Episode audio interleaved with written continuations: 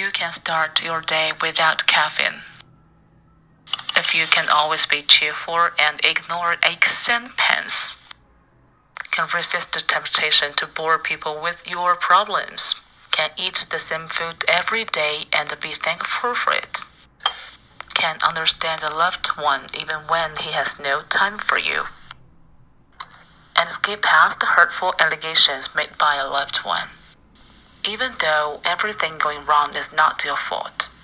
If you can calmly take criticism.